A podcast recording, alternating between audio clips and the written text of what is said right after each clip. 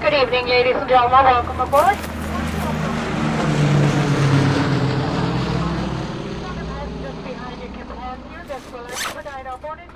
Hola, hola, muy buenas tardes, buenos días a todas las personas que nos están escuchando en nuestro podcast de directo a Canadá. Hoy volvemos con un episodio que sabemos que les va a servir muchísimo a todos ustedes. Hoy tengo a, a un invitado muy especial, a Eric. Eric es uno de nuestros case managers en Gentium Immigration. Para los que no saben, nuestros case managers son los que llevan todos los procesos migratorios, son los que hacen acompañamiento a los consultores de inmigración y son las personas que llevan sus procesos desde el principio hasta el final. Entonces, Eric, te doy aquí la bienvenida a nuestro podcast. ¿Cómo estás?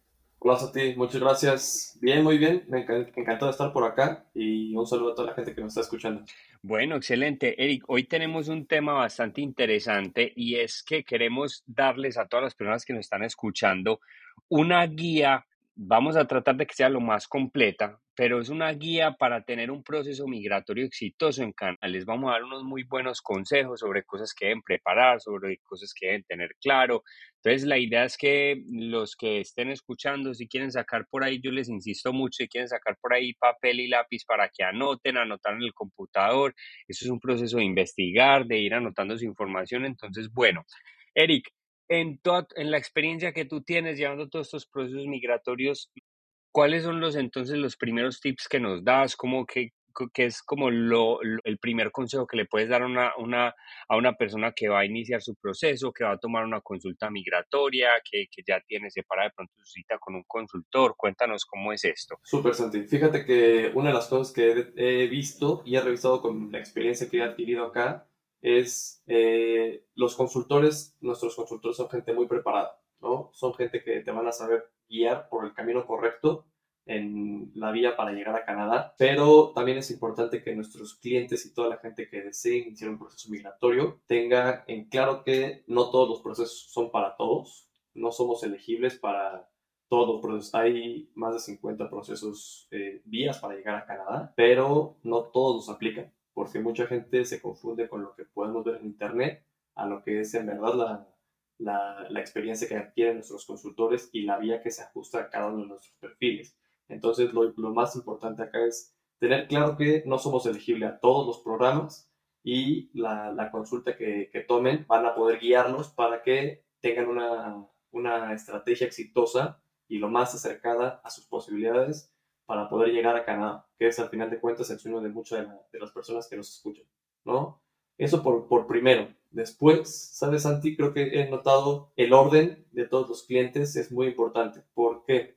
Porque al final de todo esto es un proceso que eh, lo vamos a llevar acompañado a ustedes, pero no todos los clientes tienen claro que necesitamos tal y tales documentos que más adelante los podemos revisar. Hay documentos base, siempre se los a los clientes en Gentium que no todos los documentos te van a aplicar, ya que vas a requerir eh, tal vez traducir unos, no traducir otros, pero con mucho gusto podemos revisarlos más adelante. Ok, listo, me parece excelente esa información que nos estás dando y, y sí me parece como muy importante como, a ver, explicarles a las personas, nosotros somos muy honestos y muy transparentes, incluso pues hay muchas personas que nos escriben y nos dicen, ay, me están ofreciendo, digamos, trabajo en Canadá y nosotros les ayudamos y les decimos, uy, tengan cuidado que de pronto esto es una estafa o algo, ¿cierto? Porque hay muchas empresas que, que digamos, que, que hacen también sus procesos muy bien, como hay otras que no. Uno de los temas muy importantes es saber, vamos a aclarar algo todos los que nos están escuchando. Canadá es muy, muy transparente con esto, al punto de que sí, es cierto, es totalmente real, y verás que ustedes pueden revisar en la página de Canadá y ustedes ahí van a encontrar todos los programas migratorios. Van a encontrar toda la información, ¿cierto? ¿Cuál es el punto? Que no se pueden confundir y creer que cada proceso migratorio aplica para cada persona. No es así.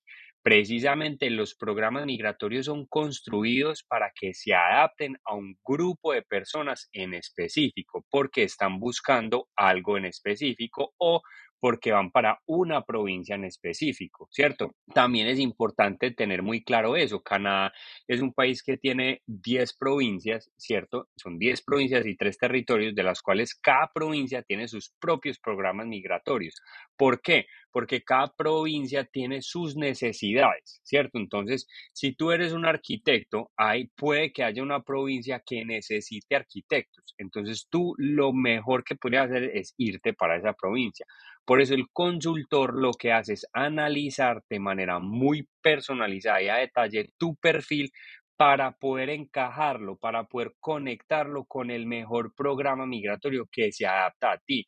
No es que tú llegas y dices, no, yo estoy cerrado a este programa y yo quiero este programa y resulta que ni siquiera puedes aplicar. O que sí puedes aplicar, pero resulta que vas a competir con 10.000 personas más. Entonces las probabilidades de que ganes en ese proceso es, es muy escaso. Entonces por eso es importante dejarse escuchar, perdón, pues escuchar muy bien al consultor, dejarse guiar por el proceso y si tienen dudas, para eso también está el case manager, claro, pero la idea es como tratar de seguir el plan que tiene el consultor. Si ustedes encuentran información de algo que les puede servir, lo pueden comentar, claro, pues para eso para eso está, digamos, nuestro equipo, ¿cierto? Pero la idea es que se guíen de los profesionales. No sé si de pronto tengas, bueno, nos puedes hablar un poquito de pronto de esos documentos base eh, que, que, les, que, que, ellos necesitan, ¿no, o, eso de que hablas como el, el, el, orden, porque sé que las personas a veces como que se, se, sienten como abrumadas, como, uy, ¿qué tengo que hacer? ¿Qué tengo que correr? ¿Cómo hago esto? ¿Cómo hago eso? ¿Cómo, ¿Qué tips les puedes dar a las personas para que a la hora de tomar una consulta ya se sientan más tranquilas, ya de pronto se sientan más preparadas, ya tienen sus documentos organizados? Sí, justo, Santi, realmente diste puntos muy, muy importantes, consejos que son muy, eh, muy, bien, muy valorados para que los clientes sí sigan las instrucciones y las indicaciones de, de, de los consultores. Lo, lo, resumiste perfecto no todos los programas nos aplican, como decíamos. Y si, si tú ya tienes una consulta, estás preparado para, para revisar cuáles son los programas que te aplican, siempre recomiendo y de entrada los, eh, los documentos de identidad. Siempre los pasaportes hay que tenerlos actualizados. Muchos clientes nos han llegado y han llegado con pasaportes que están próximos a vencer en los, en los 8, 8, 12 o 24 meses. Recomendamos que si tú ya tienes una idea del tiempo en el cual tú quieres llevar tu proceso migratorio, podemos decir ahora 2024, para enero 2024, la opción es tener tu pasaporte con seis meses más de vigencia del programa educativo que tú deseas tomar por estudio, por ejemplo, ¿no? O si tú quieres hacer un programa que sea de, residencia permanente, también tenerlo actualizado por unos cinco años que te va a simplificar mucho el proceso y vas a tener eh, muchas ventajas para evitar dobles trámites y pagar, que a final de cuentas eso queda fuera de la responsabilidad de Canadá. La parte de los documentos de identidad es súper importante tenerlos actualizados para ti y para toda, tu familia, no todos los miembros que vayan a, llegar a Canadá. Es importante siempre actualizarlos. De segundo, de segundo tenemos que eh, tener preparados y estar al tanto que Canadá siempre te exige te puedo hablar un poco sobre los estudios, que es la, la, duda de mucha gente, ¿no? Es, es una de las, de las formas en las que la gente desea llegar a Canadá, una de las formas más, más fáciles en el sentido de conseguir un programa, hacer el proceso es, es relativamente más sencillo y en menos tiempo que con otros programas, pero los fondos siempre también son muy importantes y hay que hacer mucho énfasis, no hay no hay que dejar a la ligera el hecho de, ok, yo mañana consigo el dinero y presentamos eh, toda la aplicación. Hay que, hay que armar y siempre hay que tener claridad de que los procesos te exigen eh, fondos mínimos para los estudios. Hay fondos determinados por el gobierno de Canadá y fondos que se recomiendan.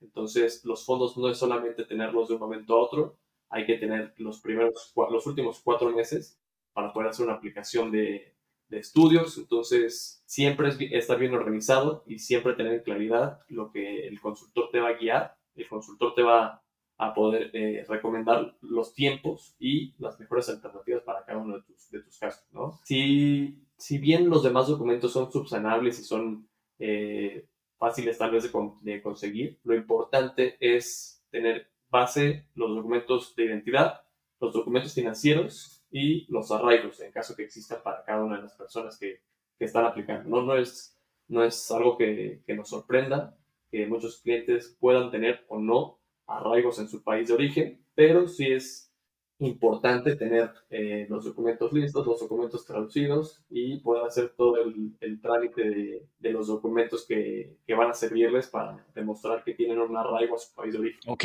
ok, me parece excelente porque la mayoría de, de usuarios vienen con un montón de dudas y has dado varios datos que a mí me parecen importantes, sobre todo tener en cuenta porque el pasaporte es algo que yo creo que las personas no caen en cuenta. Por ejemplo, a mí me pasó, yo no me había dado cuenta que mi pasaporte se vencía como en cuatro o cinco meses y resulta pues que claro, que si a ti te van, digamos, un periodo de uno o dos años en Canadá o de pronto más, pues tú tienes que tener ese periodo hábil en el pasaporte, o sea que el pasaporte no se puede vencer en, en, en ese tiempo que vas a estar en Canadá. Entonces sí es muy importante porque hay personas que, claro, hay países en que renovar el pasaporte es un proceso sencillo, fácil relativamente, pero hay otros países en que, claro, pues les toca de pronto ir a, viajar hasta otra ciudad, viajar hasta la capital, hacer el proceso que se puede tardar hasta uno o dos meses. Entonces, ahí es donde por eso también el tema de, de, de un proceso migratorio se toma tanto tiempo, porque tiene varias cosas entre, entre ellas muchas que se sale por, digamos, de las manos del consultor o el case manager, sino que nada, pues son procesos que, que, que hay que hacerlo. Entonces, si a ti te toca renovar, pues, y tú, vas a empezar tu proceso migratorio, pues ahí tienen un tip que, es como que demasiado bueno. Creo que me parece excelente. El tema de los arraigos, eh, creo que es un, a las personas de pronto no, no entienden mucho esto o hay personas que, eh, digamos que son como de, pronto las personas nuevas que nos están escuchando y quieren como empezar su proceso, les explicas un poquito qué significa el tema de arraigos o eso, por qué eso, para qué lo pide Canadá de pronto para resolverles esta duda a las personas, Eric. Sí, súper sencillo. Realmente los, los arraigos hacemos referencia a una variedad de documentos muy amplia. No solamente es tener, mucha gente piensa en tener una, una, una propiedad y demostrar que tienes una propiedad con los certificados que emite cada dependencia de gobierno de cada país, ¿no? No es, no es solamente eso. Sí es importante que también los clientes sepan que si no tengo una, una casa, puedo mostrar arraigo tal vez con, con familia, puedo mostrar arraigos con eh, empresas que están, que están debidamente creadas o con actividades eh, laborales que, que, puedes tener relación a futuro. E, es una variedad muy amplia, pero sí, es, sí trato de pensar como, como un oficial eh, lo haría, ¿no? ¿Qué es lo que a ti te va a adaptar a tu país de origen? ¿Qué es lo que tú tienes para que regreses una vez que termines tu programa educativo? Que es lo que te digo, estoy haciendo más, más énfasis, pero los, los, los documentos sí varían y son muy amplios, tratando de pensar sobre, sobre todo en cómo tú regresarías, qué es lo que tienes para regresar, que no puedes dejarlo tal vez votado, o significaría algo que, que no puedes dejar así tan fácil, ¿no? Por obligaciones fiscales, por obligaciones eh, contractuales, cualquier cosa de eso, es algo que tienes un lazo a tu país de origen. No, ok, ok, listo. Excelente que, que, pronto les, les, expliques un poco esta parte a las personas, porque digamos que, que se pierden un poco.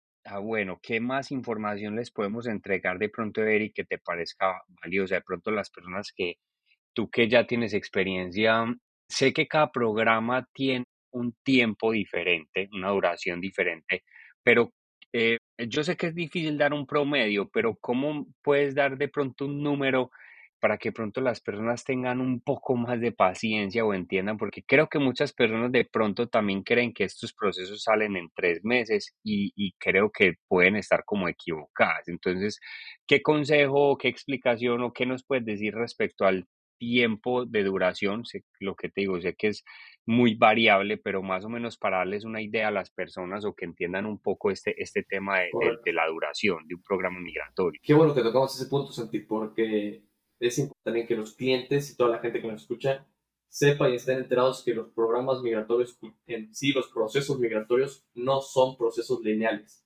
Cuando decimos que no son procesos lineales, nos referimos a que no porque tienes todos los documentos, tu carta de aceptación o la, carta, la, la invitación a aplicar en diferentes programas, tú puedes estar haciéndolo al día siguiente. No, sí llevan, sí llevan tiempos primero de, de, de recolección de documentos, llevas tiempos de análisis de esos documentos, de revisión, de preparación. Todo, todo el trabajo detrás no es tan sencillo como podría parecer a los ojos de mucha, de mucha gente que no es tanto del día a día de su proceso, ¿no? Sí, cada uno de, estos de procesos tiene tiempos diferentes. Siempre tratamos de, de hacer énfasis en que se haga con, con, la mayor cantidad de tiempo posible. Prevenir cualquier, eh, cualquier urgencia, cualquier imprevisto que pueda salir, siempre se pueda subsanar en lugar de estar corriendo y tener que hacer trámites a posteriori o tener que hacer trámites que se pudieron resolver con uno o dos meses tal vez de, diferencia. ¿no? Los, los clientes que llegan por estudio siempre se les recomienda y los eh, los consultores tratan de hacer énfasis en que sean por lo menos seis, seis, meses a un año, es el tiempo recomendado que, que se pueda planear este tipo de, de, aplicaciones. ¿Por qué? Porque no son cosas que, que, están de un momento a otro y los tiempos van a variar de procesamiento dependiendo de, del gobierno de la oficina que los procesa, ¿no? Entonces, variado, han, han, bajado, han disminuido un poco, pero tampoco es una garantía que salgan en, en, en los tiempos que están indicados. Sí, total, es correcto. Y también como que creo que es importante explicarle a las personas que a veces entre más tiempo, yo sé que muchas personas cuando van a iniciar un proceso migratorio tienen afán, pues empiezan como con esa ansiedad o que quieren llegar a Canadá rápido, es, es, nosotros lo comprendemos, pero también como un consejo que les puedo dar como inmigrante es que entre más tiempo tengan es mejor, porque ustedes se pueden preparar en muchos aspectos en aspectos como en lo económico, en aspectos que pueden investigar más sobre la ciudad en la que van a llegar,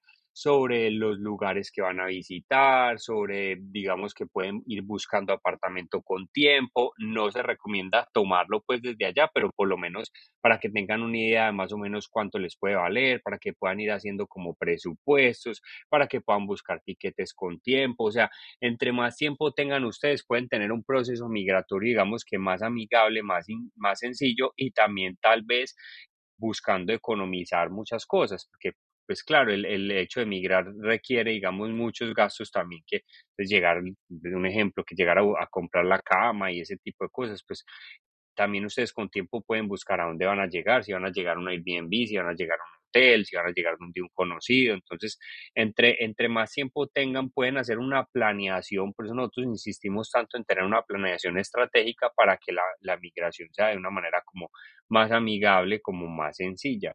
Eh, no sé qué más nos puedes contar. De pronto, Eric, sobre el tema del núcleo familiar, las personas que van a tomar una consulta, algo para que les expliques qué realmente incluye ese núcleo familiar en una consulta. Fíjate que cada caso va a ser muy diferente, pero el núcleo familiar siempre es importante contarle a tu consultor. Cuando llegan con, con nuestros consultores, siempre contarles hasta el más mínimo detalle porque puede ser relevante. ¿no? Muchos clientes, por ejemplo, omiten el hecho que tienen otra pareja actualmente, que no es inconveniente poder migrar, pero el papá biológico no tiene tal vez una buena relación. Y cuando hacemos referencia a que se planee con tiempo un proceso migratorio, estos son los pequeños detalles que te pueden cambiar, tal vez de hacer el, el ingreso al college en septiembre, por decir un ejemplo, a hacerlo en, enero o mayo del siguiente año, ¿no? ¿Por qué? Porque tuviste el inconveniente que el padre de, de, tu hijo, el padre biológico, no te quiere firmar una carta para dejarlo salir del país y va a ser un proceso que te va a llevar más tiempo y te va a retrasar todo cuando al final de cuentas esto pudo haber sido subsanado tal vez en, en el momento de la consulta. Ok, cuando ya, llegaste a la consulta, le, le, contaste a tu, case, a tu case manager todo este punto, se lo contaste antes a tu consultor, ya sabemos, ya tenemos las, las guías para poder hacer, eh, para poder resolver este tipo tal vez de, de inconvenientes, ¿no? Pero no solamente es, es, es ese punto. También sobre el núcleo familiar es eh, también importante saber que no, no todos los, los, miembros de la familia tienen la misma obligación de presentar todos los documentos eh, como los presenta el aplicante principal. El aplicante principal va a ser eh, la persona sobre la cual va a recaer, valga la redundancia, el, el, mayor peso de la aplicación, ¿no? Por ende, si tú tienes una aplicación con, con tu madre, ella va a ser la aplicante principal, a ella sí va a ser quien le van a requerir la mayor parte de los documentos y tú solamente vas a ser como el acompañante, ¿no? Los hijos y tal vez los esposos no tienen tanta carga a presentar sobre, sobre este tipo de, aplicaciones, dependiendo de cada uno. Ok, listo. Me parece excelente también esa, esa información. Creo que es importante que todas las personas como que eh, anoten todos estos datos para que tengan claro como el proceso. Y para serles sincero a los que nos están escuchando, sí es importante decirle todo al consultor, ¿cierto? Porque incluso hay personas, hay personas que, por ejemplo, les han negado una visa a Estados Unidos y no le dicen al consultor. y creen que eso, que Canadá no se da cuenta o que eso no sale en el proceso y resulta que todo eso al final termina saliendo a la luz durante el proceso migratorio. Y si ustedes negaron eso, se vuelve un problema porque el oficial de inmigración va a decir que la persona está diciendo mentiras o que no quiso dar esa información y eso puede hacer que el proceso se termine demorando muchísimo más. 100%. Entonces sí es importante que le den toda la información muy clara al consultor y sean como honestos en todo lo que, digamos que todo lo que han tenido acercamiento a, otro tipo de países, como por ejemplo lo que es una visa americana, o hay muchas personas que incluso ya habían tratado de llegar a Canadá y les habían negado, y eso no lo dicen, y pues todo queda, allí ya fue hace cinco años, digamos que todo queda en el sistema, entonces sí es muy importante como que le informen al consultor ese tipo de, cosas. Exacto. Santi, uno, una de las cosas, perdón que te interrumpa, eh, Claudio, un, un, compañero que es manager de acá, también me cuenta y, y, hace, me hace mucho el chiste con sus clientes sobre, oye, te negaron alguna visa, aún así cuando hayas tenido dos, tres añitos, cuando tus papás quieren llevarte de viaje, algo, es importante también que lo sepan. Los clientes, no solamente eh, por el hecho de tener una visa negada de, durante un tiempo determinado, va a hacer que, que te nieguen en Canadá. No, simple y sencillamente contándoselo a tu consultor, él va a poder evaluar las posibilidades de que sea una, una visa eh, más complicada o que tengas que agregar algunos otros documentos, que tengas que comprobar algunas otras cosas para que se pueda lograr eh, tener la mayor posibilidad de aceptación al proceso de Canadá que quieres iniciar, ¿no? Así es, correcto. No, Eri, creo que te agradezco mucho este tiempo que has compartido conmigo a todas las personas que pues nos estuvieron escuchando. Esperamos que estos consejos les sirvan bastante para que tengan más claro la información, para que preparen más bien su proceso, para que tengan paciencia, para que sean un poco más ordenados, un poco más claros.